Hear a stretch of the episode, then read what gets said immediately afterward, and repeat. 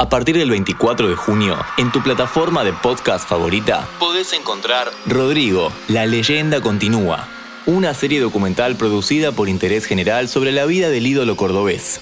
Su intimidad, sus amores, cómo era trabajar con él y qué pasó realmente la noche de su abrupto final.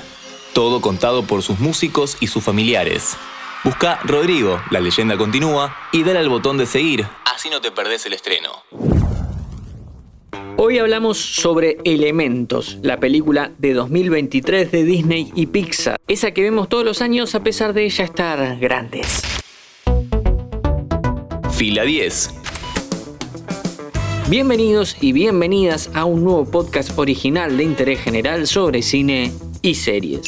Con un paso por Cannes antes de llegar a salas, Elementos o Elemental en inglés cuenta la historia de un padre y una hija y la disyuntiva de esta última de seguir el camino propio o continuar un legado familiar. Vamos por partes porque tenemos bastante por charlar.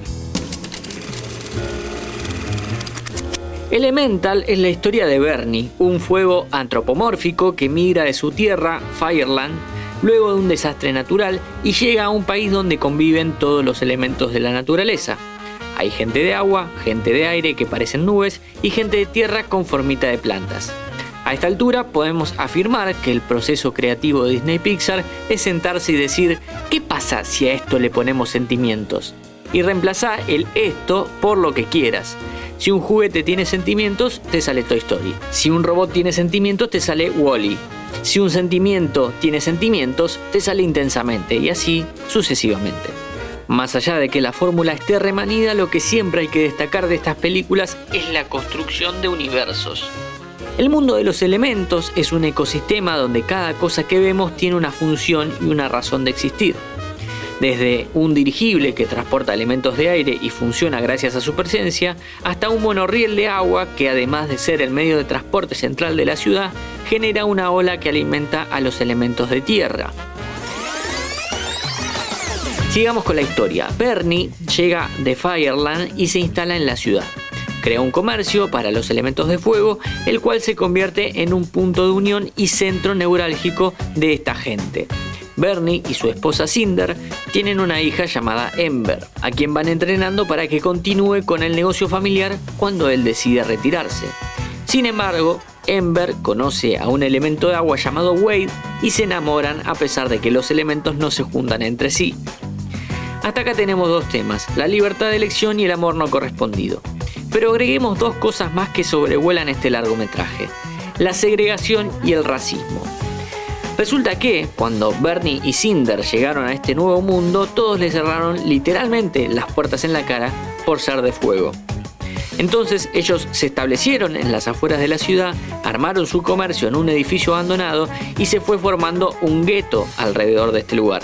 Es decir, los de fuego quedaron en la periferia, viviendo marginados y un tanto aislados del resto, porque la otra parte de la ciudad no es muy apta para ellos, sobre todo por la cantidad de agua que circula. Es más, en un acto de generosidad, ponele, la ciudad cortó el suministro de agua de esa zona como para que no corran riesgo esos elementos.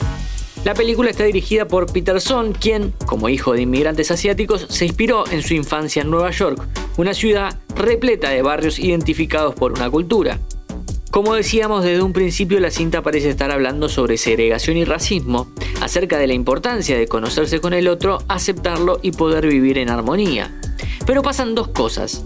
La primera es que quien más abiertamente prejuzga es Bernie, un fuego, es decir, el que a las claras es el marginado. La segunda polémica es el final, el cual no te voy a contar, pero que básicamente nos dice, para salir del gueto y de la marginalidad, lo único que se necesita es tomar la decisión. Estamos ante un caso donde la tibieza que tiene la compañía para tratar ciertos temas evidentemente perjudica la historia. Hay varias situaciones que parecen estar indicándonos que el rumbo de la película era uno y algún ejecutivo anduvo enderezando el camino a gusto y conformidad de lo que pretende comentar Disney y Pixar. Digo esto porque la historia de Ember y Wade es un bello relato de amor y aceptación de la otra edad. Es más, podría considerarse como un reflejo de poblaciones más jóvenes que ya no distinguen ese tipo de barreras a la hora de construir una relación. Por un lado tenemos eso también desarrollado y por el otro tenemos todo el tema de la segregación racial siendo abordado de una forma muy torpe. Hablar de la calidad de animación mucho sentido no tiene a esta altura porque Disney y Pixar son garantía de calidad. Así que mírala tranqui porque si te interesa ese punto los ojos se te van a llenar. Mi nombre es Matías Daneri y te espero para un próximo episodio. ¿Querés auspiciar en Interés General Podcast?